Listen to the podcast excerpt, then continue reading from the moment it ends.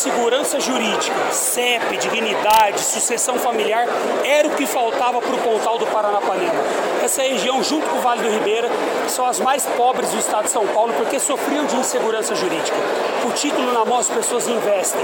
E nós já estamos vendo milhões de investimentos no Pontal, em silo, em reflorestamento, em pivôs, em irrigação, que vai transformar a realidade econômica do Pontal. É a maior entrega de títulos rurais da história de São Paulo. Nós vamos entregar título para todos os assentados até o final do mandato do governador, para o médio, para o grande. A palavra é segurança jurídica e paz do campo. Nós não vamos tolerar invasões de propriedades do estado de São Paulo. E os tratores que vão ajudar os pequenos e médios produtores nos, com seus implementos a puxar a calcareadeira, a plantadeira, pulverizadora.